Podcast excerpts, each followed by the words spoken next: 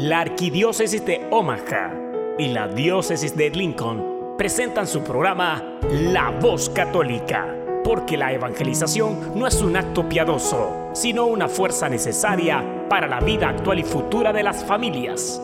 Te invitamos desde ya a escuchar tu programa La Voz Católica. En el nombre del Padre y del Hijo y del Espíritu Santo. Amén. Padre amoroso, Padre bueno, te saludamos esta mañana con mucha alegría y con mucho agradecimiento porque nos permites estar aquí una vez más en un programa nuevo. Pedimos, amado Padre, que tu Santo Espíritu nos ilumine, nos inspire a alabarte más, nos inspire a seguirte más, a servirte mejor, que podamos continuar nuestro camino hacia ti a través de nuestro Señor Jesús y con la intercesión de nuestra siempre Virgen, nuestra Madre María. Amén.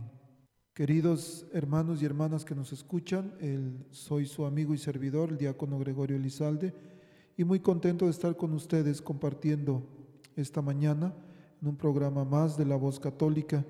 El programa de hoy lo vamos a dedicar a las jovencitas quinceañeras.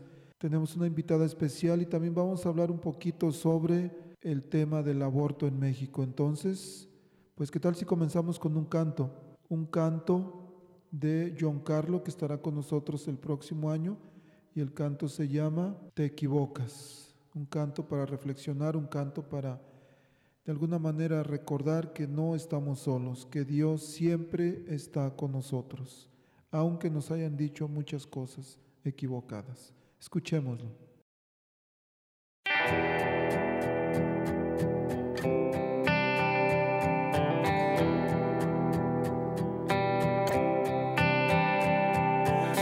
Sientes que no puedes seguir, que han dañado tu vida, que eras vela encendida y alguien sin importarle sopló.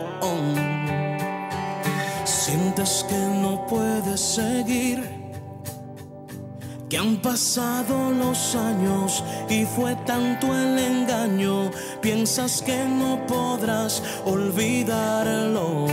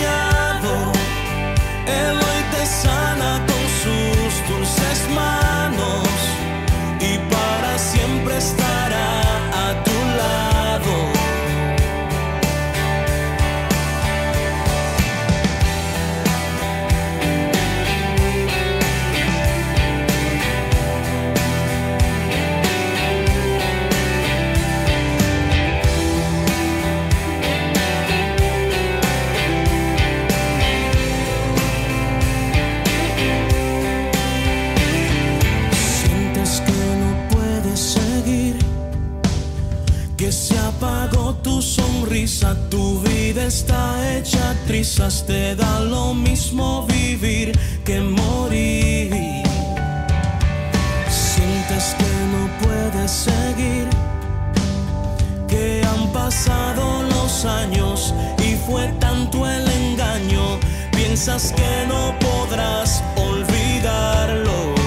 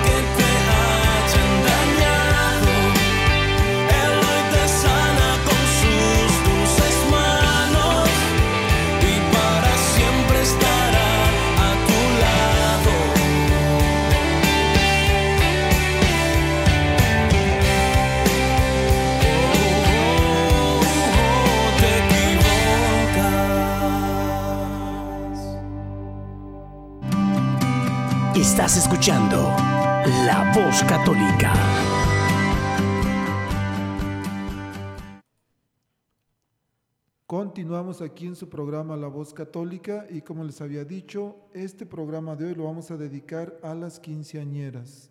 Y tenemos como invitada especial esta mañana a Manuela Ocon López de la parroquia de San José.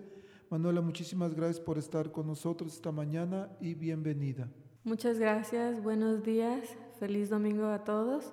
Un placer de estar aquí con todos ustedes. Hay muchos papás que en este momento nos están escuchando que tienen hijas adolescentes que están por celebrar sus 15 años, algunas tienen 12, 13 años. Yo en lo personal tengo una hija de 13 años que pues en dos años posiblemente, ahorita dice que no, que no quiere quinceañera, pero tal vez ya después diga que sí. Manuela, ¿cuál es la, la alegría de tener una celebración? ¿Qué, ¿Qué es lo que provoca más en las familias, en las jovencitas, el deseo?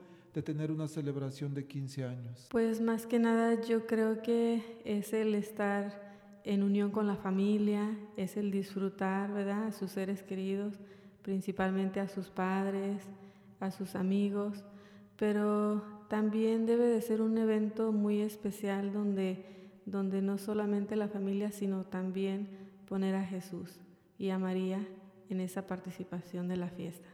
Y es Qué, qué importante eso que dice. Es un momento en que se reúnen familias. Me ha tocado celebrar algunas quinceañeras en las que vienen familias de, los dos lados del país. Vienen del, oeste, vienen del este, incluso a veces, a veces vienen de otros países. Me ha tocado quinceañeras que vienen padrinos de México, por ejemplo, o de otros países.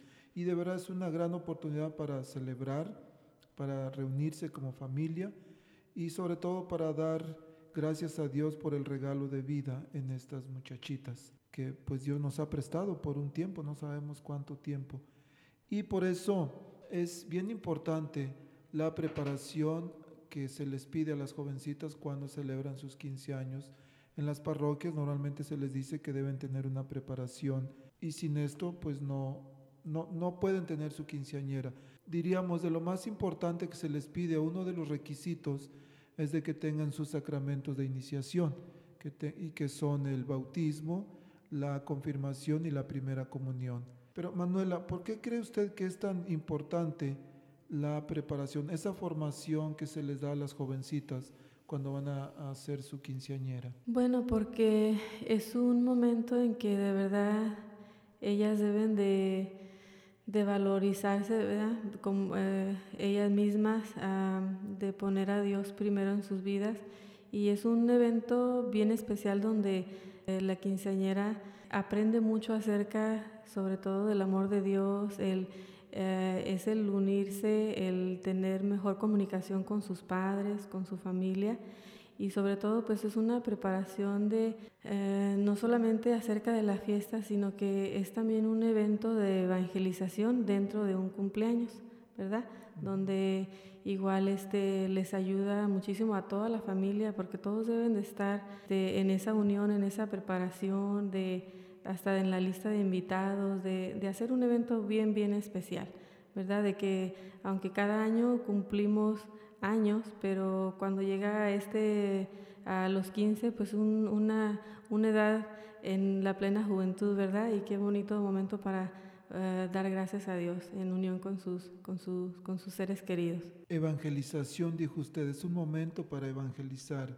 Queridos padres que nos escuchan, el, a veces nosotros venimos de otros países, venimos con la idea y con el firme propósito de trabajar de tener una o de darles una vida mejor a nuestros hijos, mejor de la que nosotros tuvimos, mejor de la que nosotros pasamos. Y venimos aquí a Estados Unidos, la mayoría, por supuesto, no todos, pero con esa idea. Pero muchas veces en ese afán de, de darles una vida mejor económicamente, se nos olvida lo más importante, que es darles a Dios, que es hablarles de Dios. Y lo que usted dijo, Manuela, es súper importante e interesante para ustedes, queridos radioescuchas, de la importancia o la oportunidad tan grande que tenemos, el, tanto la iglesia como los padres de familia, como las mismas jovencitas, de ser evangelizadas, de conocer de Dios. En esta preparación que se les da en las diferentes parroquias, a la manera en que se puede,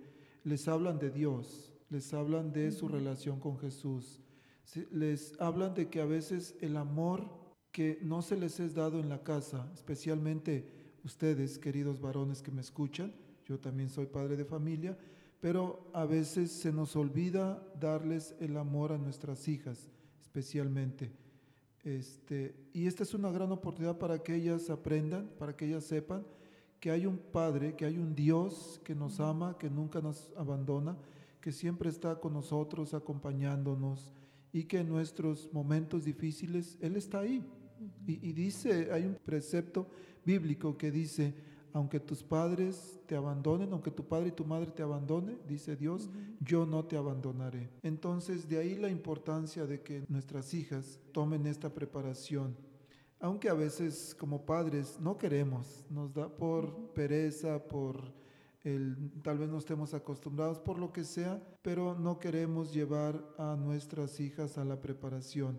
Eh, Manuela trabaja en un programa de, preparación para quinceañeras. Y Manuela, me gustaría preguntarle, en esta experiencia de preparar quinceañeras, ¿qué ha visto usted en los papás, en las quinceañeras? ¿Cuál ha sido su experiencia en este ministerio? Bueno, ha sido algo muy, muy bonito que hasta yo de verdad, yo misma me he sorprendido de los resultados.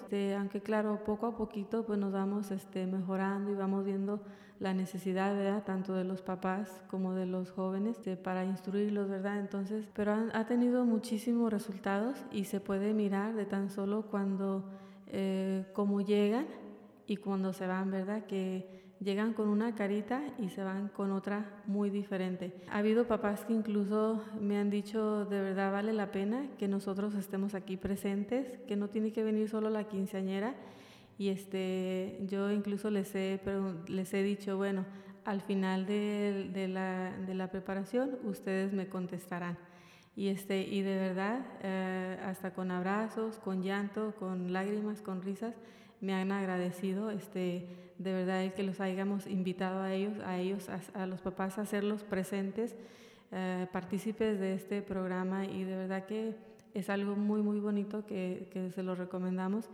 Y, este, y no importa que si vayan a tener fiesta grande, vayan a tirar la casa por la ventana o simplemente sea una fiesta pequeña en familia, ¿verdad? Con algunos cuantos invitados o si aún hasta se la van a llevar al restaurante eh, o a un viaje, no importa de la manera que, que lo quieran celebrar, pero esta preparación es bien, bien importante en la vida de la joven, ah, puesto que en esa edad es tan difícil, ¿verdad? Eh, que a lo mejor pues todos pasamos ya por esa edad, eh, que quiere uno eh, abarcar, ¿verdad? Se les hace uno que uno tiene el mundo en sus manos, ¿verdad? De juventud, de belleza, de todo, pero en realidad este, eso nos olvida, se nos olvida poner a Dios en, en, esta, en, en, estos proyectos, ¿verdad?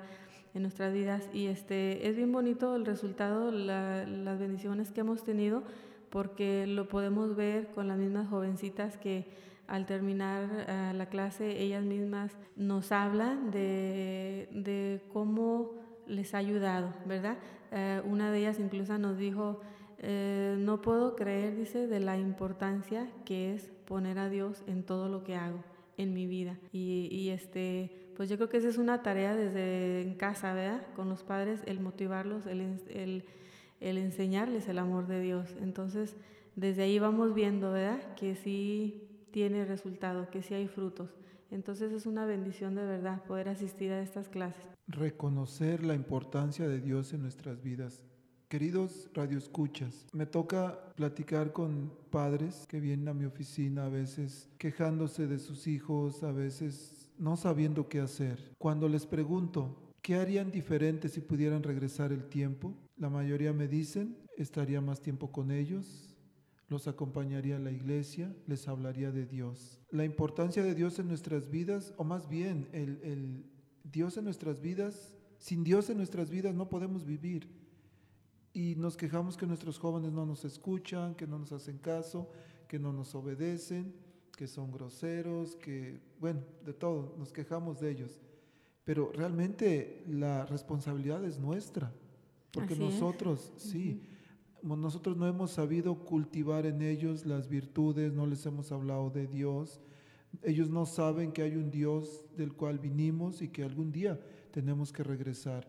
Por eso, qué importante, fíjese Manuela, como una misma jovencita se da cuenta de la importancia de Dios en su vida. Y me imagino que tiene usted muchos testimonios de eso. Sí, muchísimos.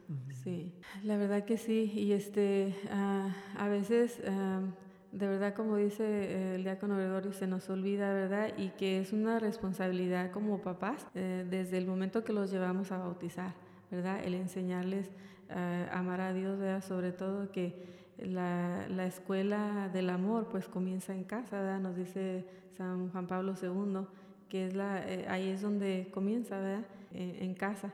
Y pues qué bonito, ¿verdad? Que a través de programas para jóvenes, estas preparaciones, qué bonito que ahí volvamos a, a, revivir, ¿verdad? Este, este amor de Dios. Y pues yo creo que esto es esta preparación realmente, más que nada el, el enfocarlos a, a, que tomen a Dios en sus vidas en primer lugar y a tener pues también una relación muy, muy cercana con sus padres. Preparación, Manuela. El, cuando pensamos en la quinceañera y decimos, ok, vamos a, preparar la quinceañera, pero preparar la quinceañera a veces para muchos significa cuál salón va a ser, qué vestido quiere la muchacha y quiénes van a ser los padrinos y qué le van a dar, qué si corona, qué si anillo, qué si pulsera, qué si medalla, qué si rosario, qué esto y qué, como, cuál va a ser el vals. Pero esta preparación de la que estamos hablando, queridos hermanos y hermanas que nos escuchan, nos referimos a la preparación de sus hijas para poder enfrentar la vida, para de alguna manera las jovencitas dicen, ya estoy grande, ya sé qué hacer, déjame en paz, dicen algunas.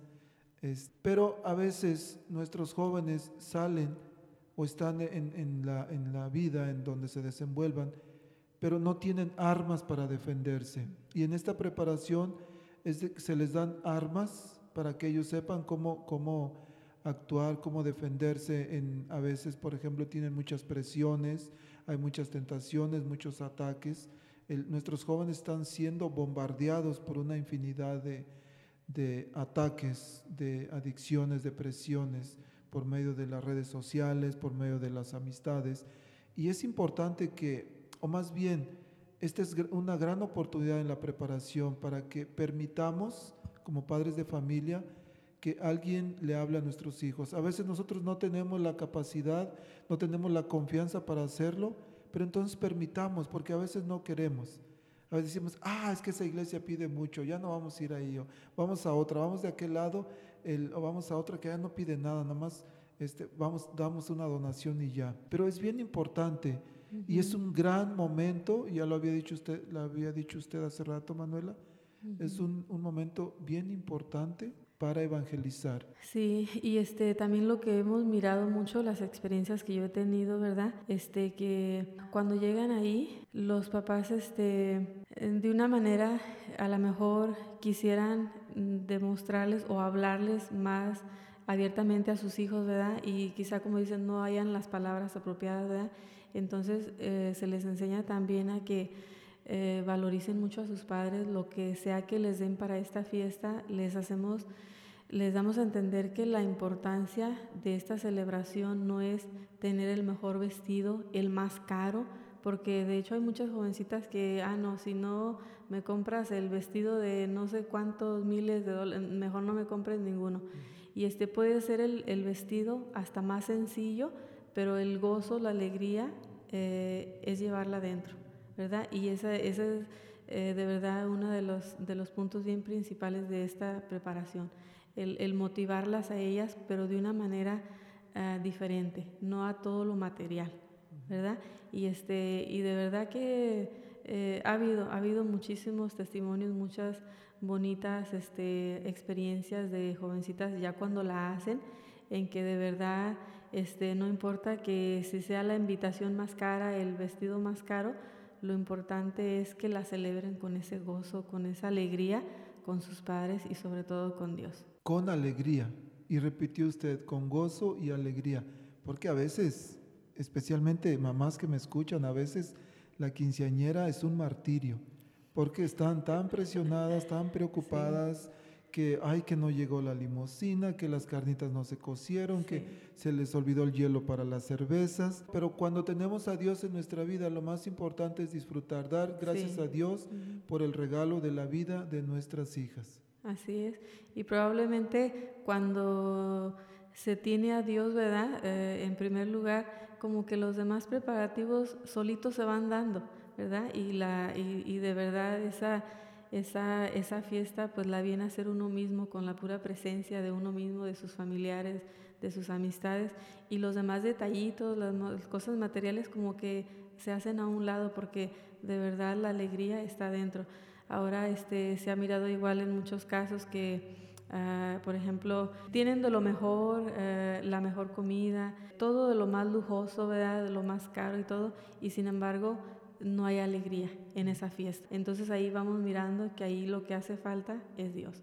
Y cuando pues de verdad uno pone a Dios en, todo, en nuestras vidas, en lo que haga con Él, por Él y en Él, ¿verdad? Este, eh, todo sale, todo sale bonito. Y se refleja muy bien. A mí me, toca eh, celebrar aproximadamente 10, 12 quinceañeras por año.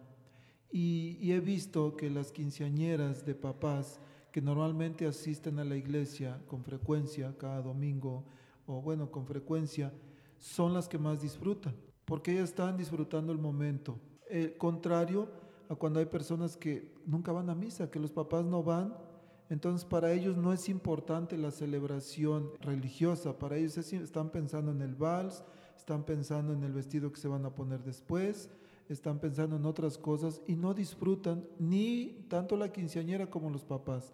Los papás están, están preocupados por otras cosas, pero no están disfrutando, que eso es bien importante. Es bien importante que sea una celebración de, disfrutar y como usted dijo, de alegría, de gozo. El, Manuela, ya casi se nos acaba el tiempo.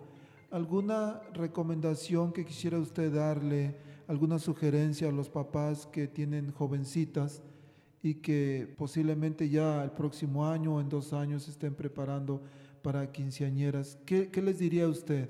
Este, que sí, ¿verdad? Que tomen en cuenta esta bonita preparación, que no la desperdicien por nada.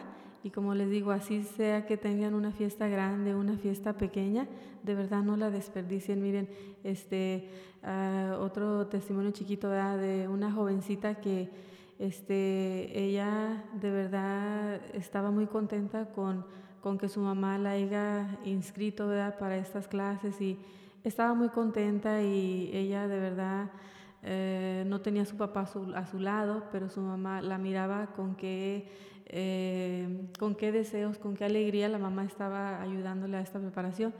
Y este, la jovencita se enfocó tanto ¿verdad? En, en aprender lo más que, que, pudiera, que cuando terminó la clase me dice este, que le encantó tanto que ella aprendió más en ese día eh, en esta preparación de quinceañeras que todo el año que estuvo yendo al catecismo para su, su preparación de confirmación. Y de verdad que pues eso es una, algo que a nosotros también nos motiva mucho a que de verdad está viendo frutos, ¿verdad? Entonces sí, de verdad, a los papás los invito a que no desperdicien esta oportunidad y tratar siempre la manera de buscar y buscar eh, donde sea que haya uno para acercar más a sus hijos a, estar con Dios. Manuela, muchísimas gracias. Queridos radioescuchas, ya escucharon, ahí está la, la recomendación de Manuela, la sugerencia, que por favor seamos conscientes de la oportunidad que tenemos en los 15 años de nuestras hijas de evangelizarlos. Cuando dijo que el, mientras pensaba o mientras escuchaba más bien que decía usted el, testimonio de esta jovencita, que aprendió más en esa formación que en todo el tiempo de catecismo, eso incluye a los papás, porque los papás somos los primeros catequistas o los primeros educadores. Quiere decir que esta niña lo que no había aprendido en 15 años, lo aprendió en unas cuantas horas en este, en este ah, formación. Entonces es una gran oportunidad para evangelizar a nuestras hijas y que nosotros podamos también ser partes de esta evangelización. Queridos radioescuchas, nos vamos con un canto, pero no sin antes agradecerle a Manuela. Manuela, Muchísimas gracias por estar aquí y queda usted invitada para que hagamos otro programa más adelante. ¿está Claro que sí, un placer de estar aquí con ustedes y que Dios los bendiga. Bueno, ahora vamos a continuar con este canto de Álvaro Vega, mejor conocido como Comunión, que estuvo el año pasado aquí con nosotros. Y el canto se llama Creo en Dios.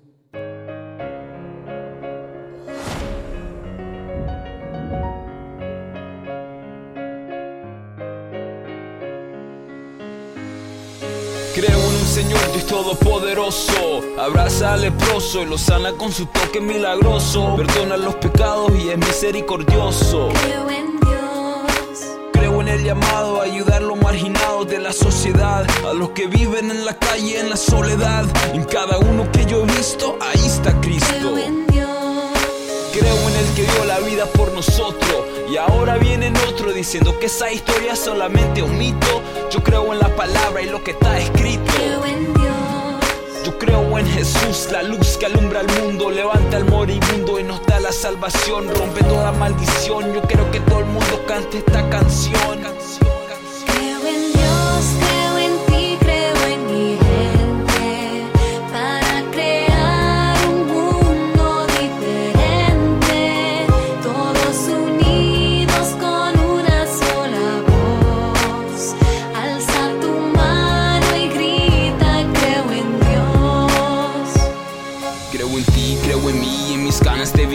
Creo en Dios, mi Señor de este mundo creador. Creo en mí, creo en vos, creo en un mundo mejor. Yo creo que sí se puede, yo sí creo en el amor.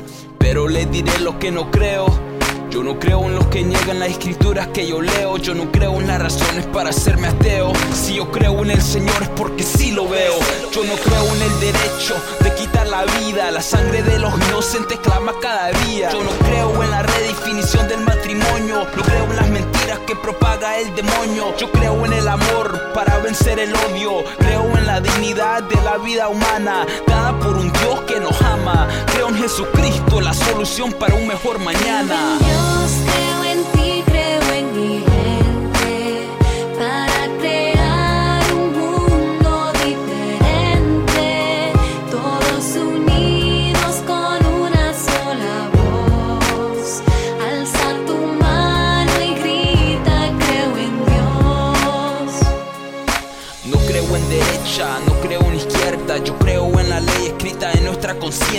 Creo en Jesucristo, creo en su regreso. No se sabe el día ni la hora, te despierto. Persevera en oración con mucho esfuerzo y labora como un verdadero siervo. Yo creo con fe y esperanza que por medio de Jesús todo alcanza. Un mundo mejor sin sufrimiento y matanza. Todas las naciones dando gracia y alabanza. Cada hombre reflejando Cristo en semejanza. Con ese amor y caridad que no se cansa. El hombre en este mundo es un peregrino que solamente en Jesús encuentra su destino. Que el Señor nos ilumine este camino para llegar al cielo con corazón de niño.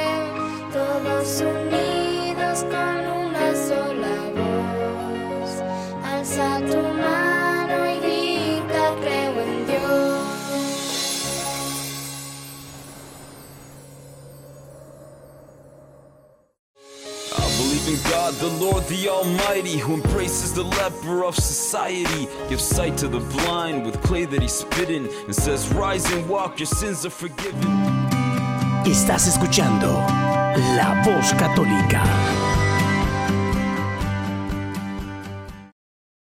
Y ahora vamos a escuchar a Alejandro Bermúdez de Así Prensa que nos va a informar sobre la situación del aborto en México.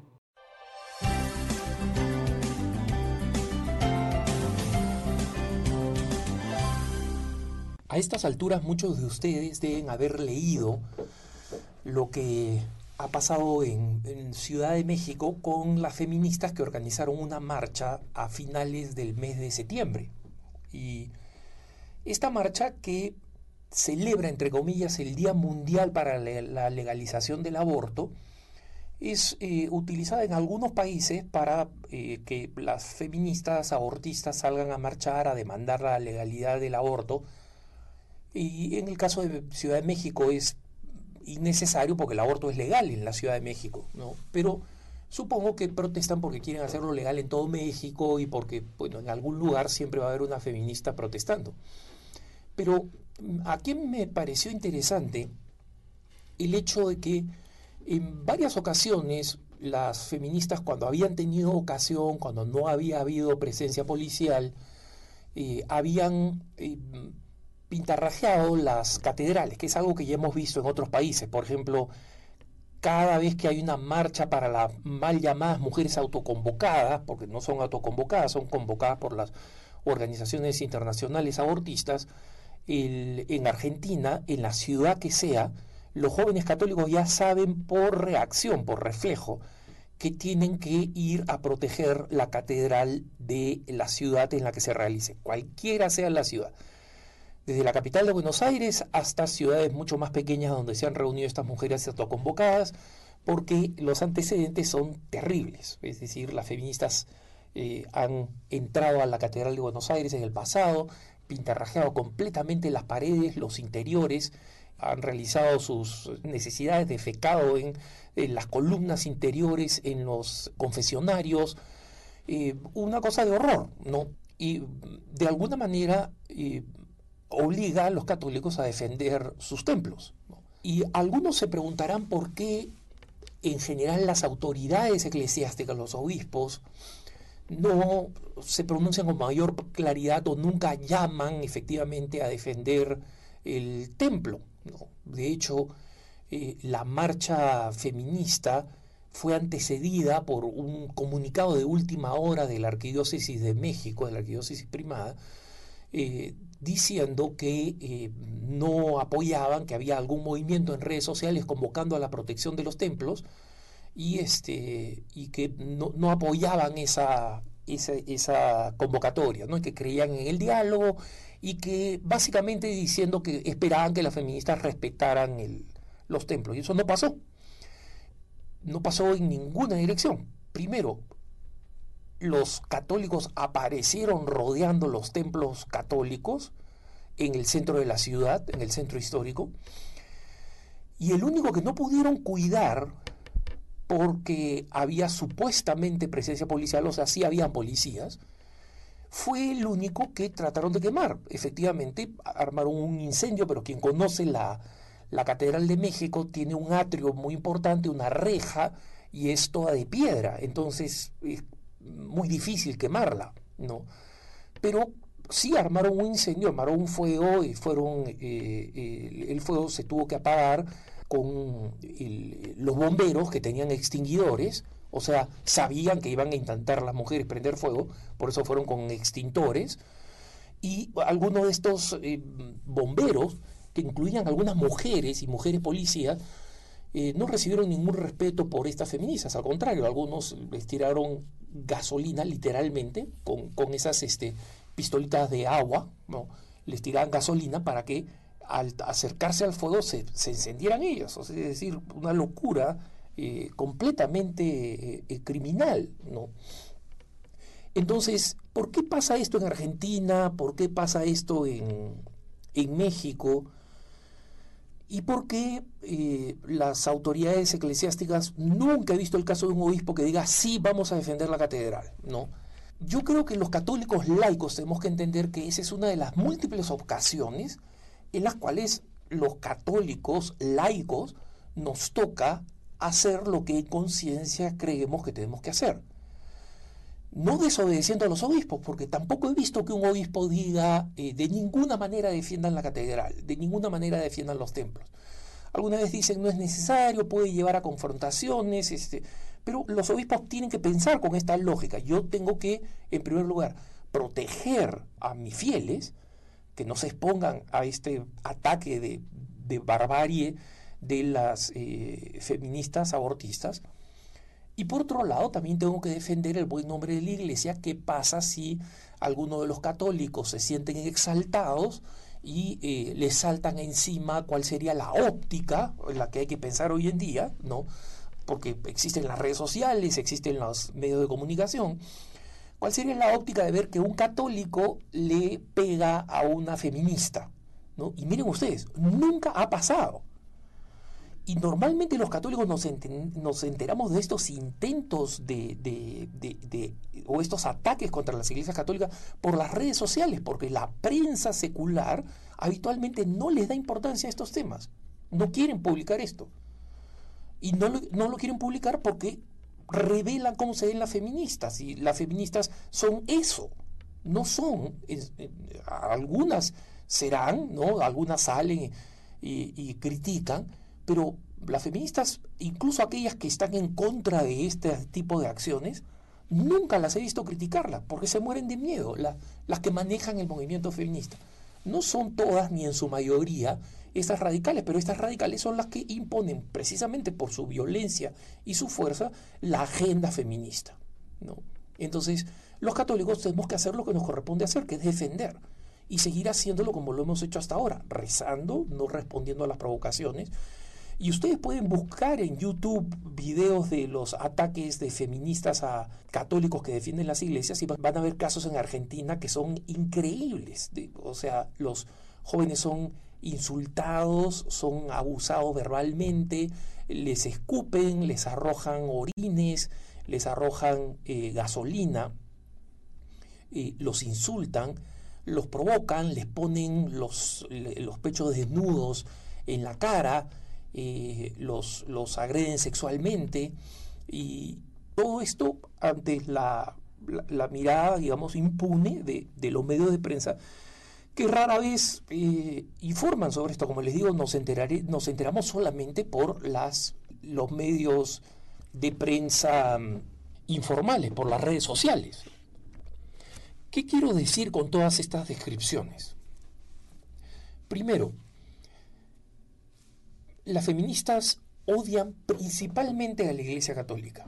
Esos lemas, saquen sus rosarios de nuestros ovarios, que no sé qué cosa significa. No he visto nunca un, rosario, mucho menos el mío, en los ovarios de nadie. O la única iglesia que alumbra es aquella que arde, ¿no? Que es un lema eh, de origen de las feministas españolas, que se ha difundido en América Latina, les encanta decirlo y tratar de hacerlo, pues, incendiar la iglesia como pasó en México recientemente. Y este odio es un odio que se basa en que la luz y la sombra se van a enfrentar siempre, hasta el fin de la historia, hasta la victoria definitiva de la luz. Entonces, esto demuestra que no existe un ámbito de, de encuentro, de coincidencia, ¿no? y que organizaciones como, entre comillas, católicas por el derecho a decidir, no son organizaciones católicas. ¿no? Cuando vean a alguna de estas mujeres que se dicen católicas, entre comillas, para derecho a decidir, pregúntenle a qué parroquia van a misa todos los domingos. No. Y van a ver que no responden o mienten. Cuando digan voy a la parroquia tal, vayan, párense a ver las misas del- de, de víspera o las misas del domingo y van a ver que no están. Entonces, eso es lo primero. No, nos odian por lo que somos, no porque nos confunden o porque eh, no entienden nuestro mensaje. No, no, lo entienden y lo odian.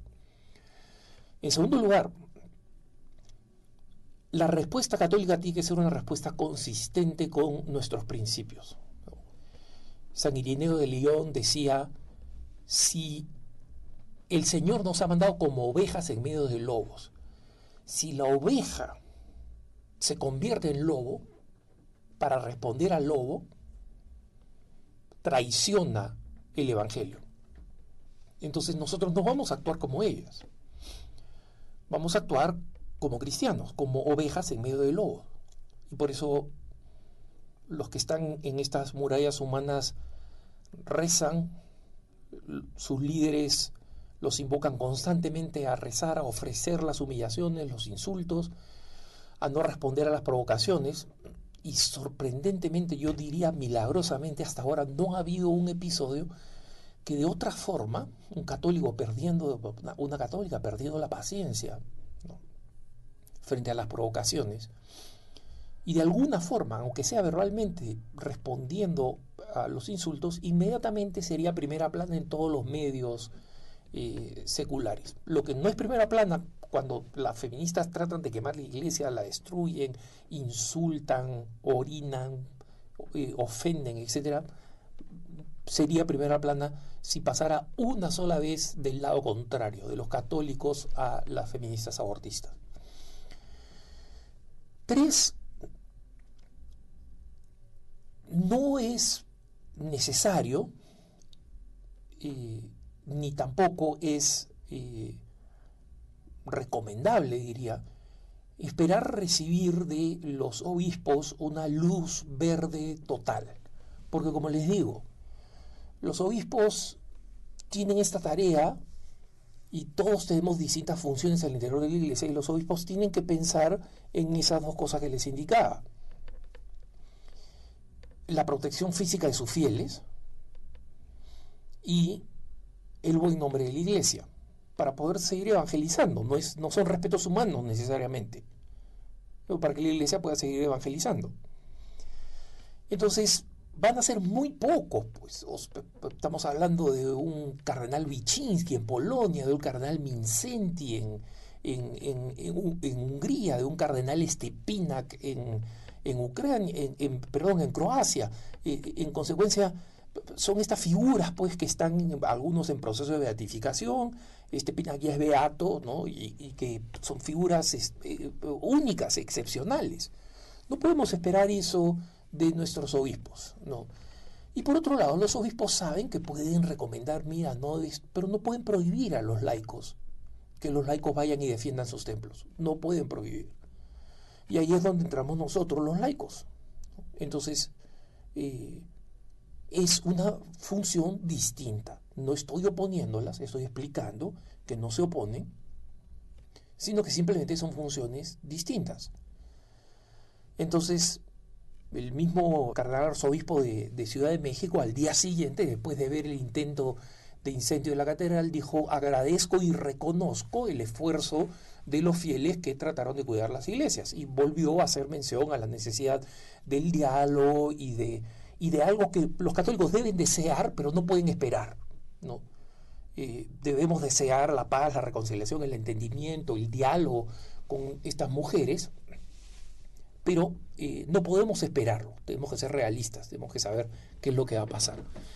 En consecuencia, hermanos, eh, esta ha sido una elección, una elección en su mayoría positiva, porque lo que pasó brevemente en el intento de incendio de la Catedral de Ciudad de México pudo haber pasado en todos los otros templos que fueron protegidos por los fieles, y no pasó porque los fieles lo protegieron. Entonces, estamos en una lucha larga, es la lucha entre la verdad y el error, entre el bien y el mal, entre la luz y la oscuridad, y esa es una lucha metafísica que va a durar hasta el fin de los tiempos. Que tengas un buen día.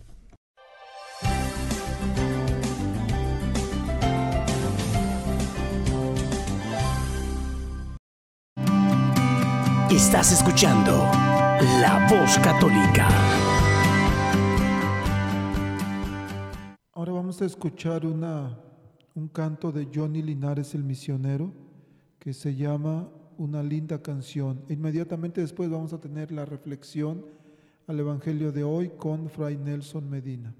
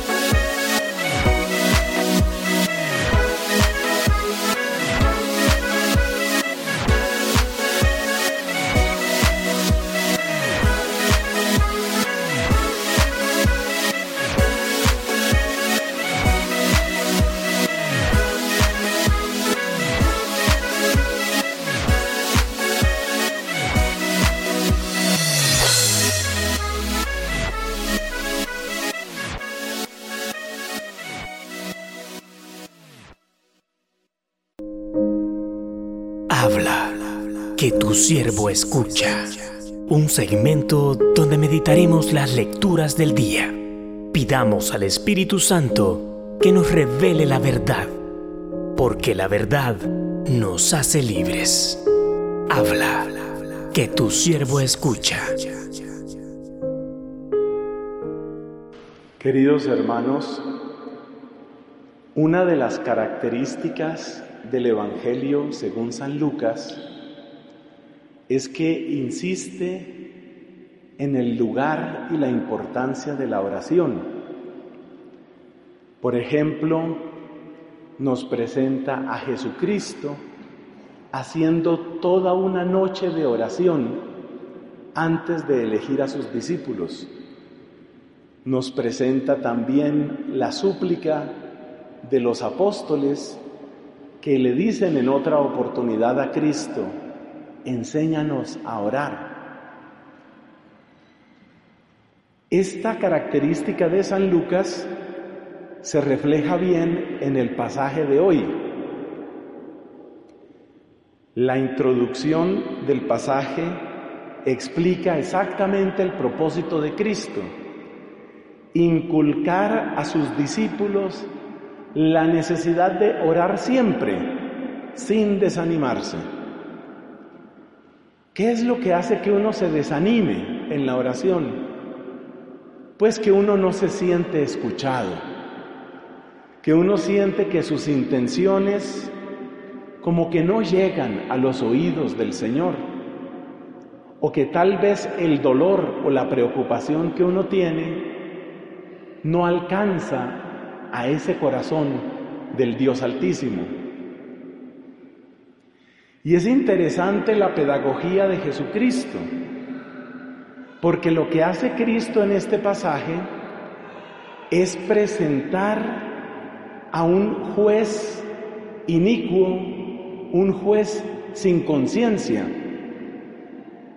Y uno se puede preguntar, ¿por qué para enseñarnos de la oración pone ese ejemplo de un juez inicuo o sin conciencia?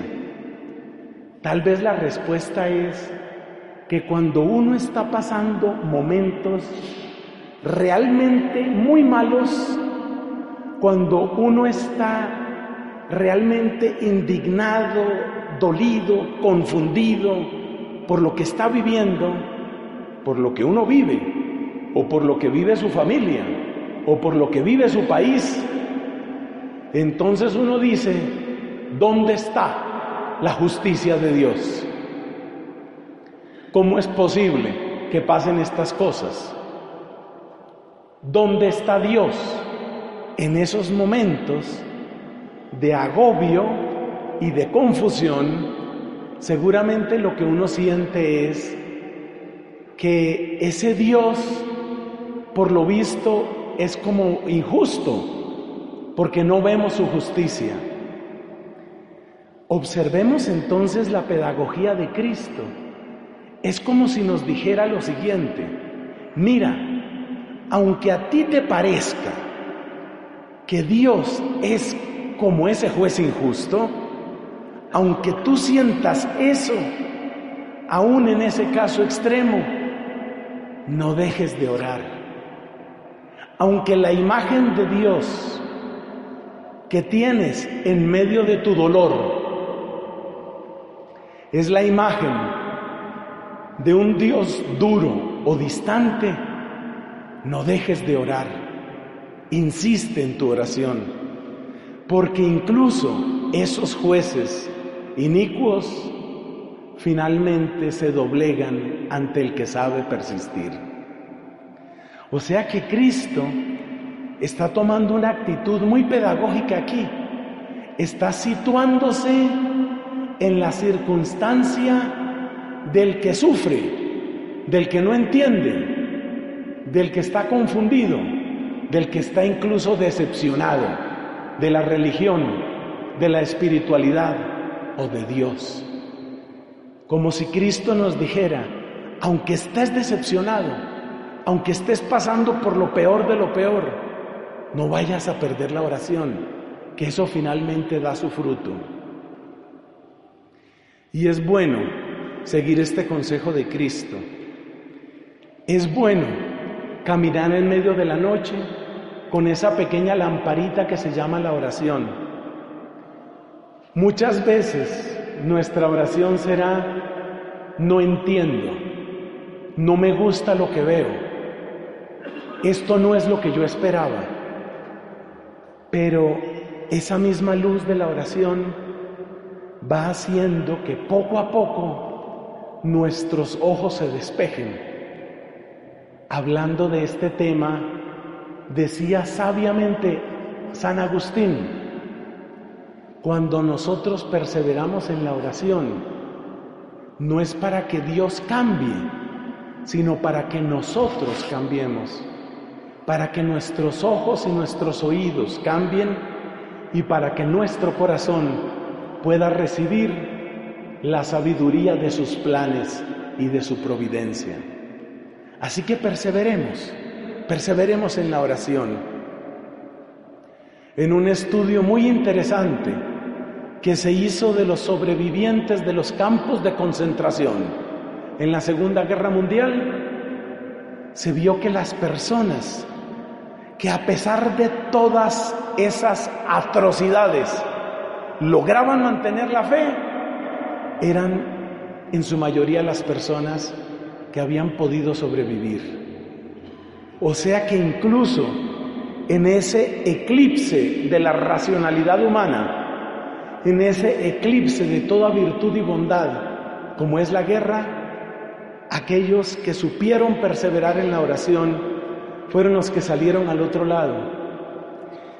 Y es interesante ver que varios de los que sobrevivieron a esos campos de concentración vivieron después hasta los 80 y los 90 y los 100 años de edad, habiendo superado una prueba tan extraordinariamente cruel, su corazón y su cuerpo lograron una resistencia absolutamente sobrehumana. Así que si estamos pasando por el crisol, no soltemos la oración. Finalmente esa lamparita nos va dando la luz, ese calor va cambiando nuestro corazón y esa plegaria nos da la victoria. Con esa fe sigamos esta celebración. Estás escuchando La Voz Católica. Queridos radioescuchas, el tiempo casi se nos termina y quisiera recordarles que si no tuvieron tiempo de escuchar el programa completo, si quieren volverlo a escuchar, si quieren invitar a alguien más que lo escuche, nos pueden encontrar en Facebook en La Voz Católica.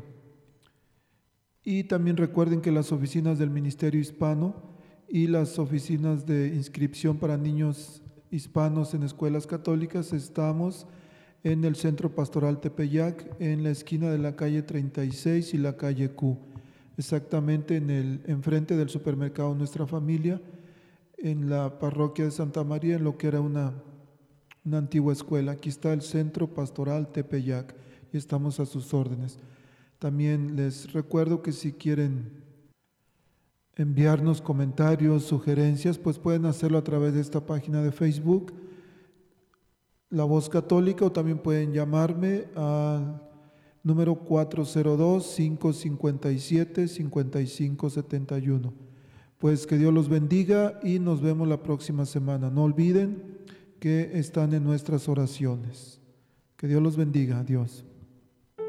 La Arquidiócesis de Omaha y la Diócesis de Lincoln presentaron su programa La Voz Católica porque la evangelización no es un acto piadoso, sino una fuerza necesaria para la vida actual y futura de las familias. No olvides que el próximo domingo tienes una cita aquí en La Voz Católica, de 8 a 9 de la mañana por esta emisora.